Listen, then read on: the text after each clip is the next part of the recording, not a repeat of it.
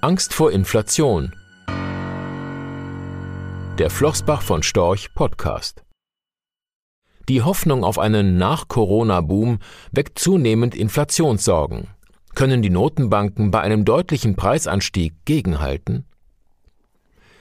Weltweit wachsen die Schulden rasant. Die Corona-Pandemie wirkt als Trendverstärker. Die Schuldenlast, das hat uns das Beispiel Japan gelehrt, ist aber so lange problemlos tragbar, wie die Zinsen niedrig bleiben oder die Notenbank die Staatsschulden aufkauft und die Zinserträge zurück an den Staat überweist.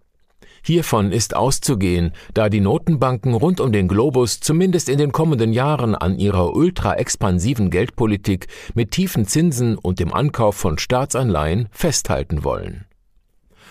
Sollte die Inflation aber deutlich über die angestrebte Marke von 2% steigen, könnte sich das ändern. Allerdings sind höhere Zinsen für den Staat so lange kein Problem, wie sie unter dem Wirtschaftswachstum bzw. der Inflationsrate liegen.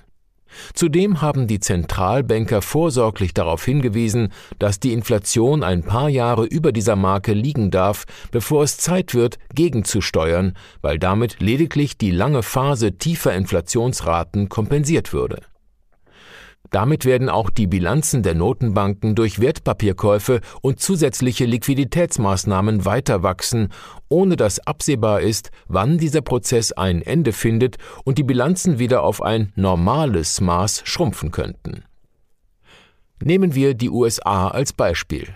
Seit Pandemiebeginn bis zum Auslaufen des Pakets, das US-Präsident Joe Biden geschnürt hat, werden den US-Bürgern rund 1620 Milliarden US-Dollar in Form von Schecks und zusätzlichen Arbeitslosenhilfen zugeflossen sein.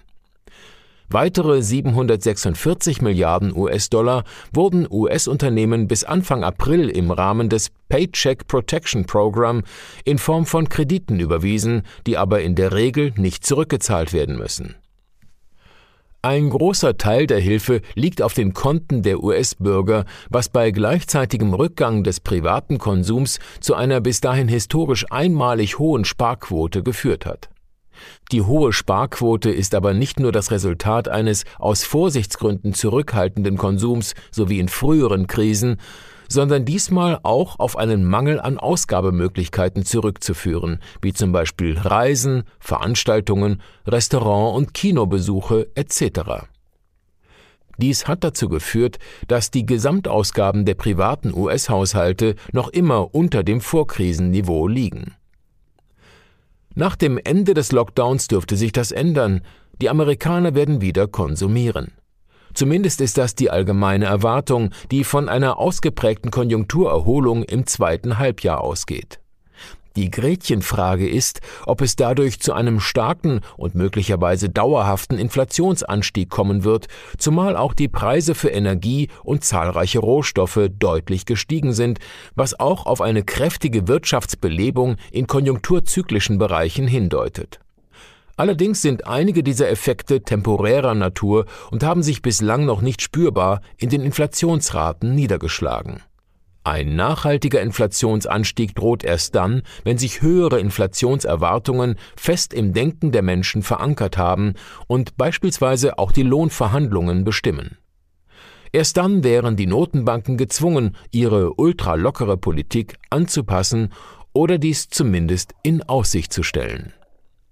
Bevor es aber soweit kommt, muss sich der US-Arbeitsmarkt substanziell verbessern.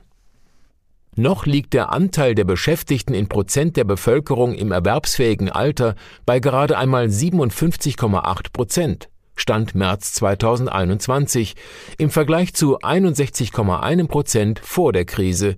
In absoluten Zahlen sind das 8 Millionen Jobs weniger. Hinzu kommt, dass zahlreiche Jobs vermutlich nur dank des Paycheck Protection Program erhalten werden konnten, wodurch die offiziellen Arbeitsmarktdaten etwas besser aussehen, als sie tatsächlich sind. Insofern besteht für die US-Notenbank Federal Reserve kein akuter Handlungsbedarf, ihre Anleihekäufe zurückzufahren, zumal die Anleiherenditen schon recht deutlich gestiegen sind und ein weiterer Anstieg der Renditen die Konjunkturerholung beeinträchtigen könnte. Bei der Europäischen Zentralbank muss man sich solche Gedanken in diesem Jahr ohnehin nicht machen, da die Wirtschaftsleistung zahlreicher Euro-Länder trotz erheblicher Stützungsmaßnahmen unter dem Vorkrisenniveau liegen wird. Bevor die Ausrichtung weniger expansiv werden könnte, bräuchte es eine spürbare und sich selbst verfestigende Erholung der Wirtschaftsaktivität. Bis zum Jahr 2023 hat die EZB Zinserhöhungen ohnehin ausgeschlossen und auch danach bleibt es in ihrem Ermessen, ein Überschießen der Inflation als temporär zu bezeichnen und zu tolerieren.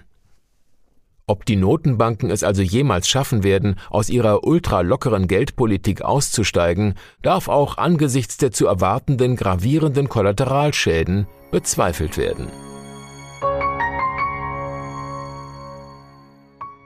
Rechtlicher Hinweis diese Publikation dient unter anderem als Werbemitteilung. Sie richtet sich ausschließlich an deutschsprachige Anleger mit Wohnsitz bzw. Sitz in Deutschland, Österreich, Luxemburg und in der Schweiz.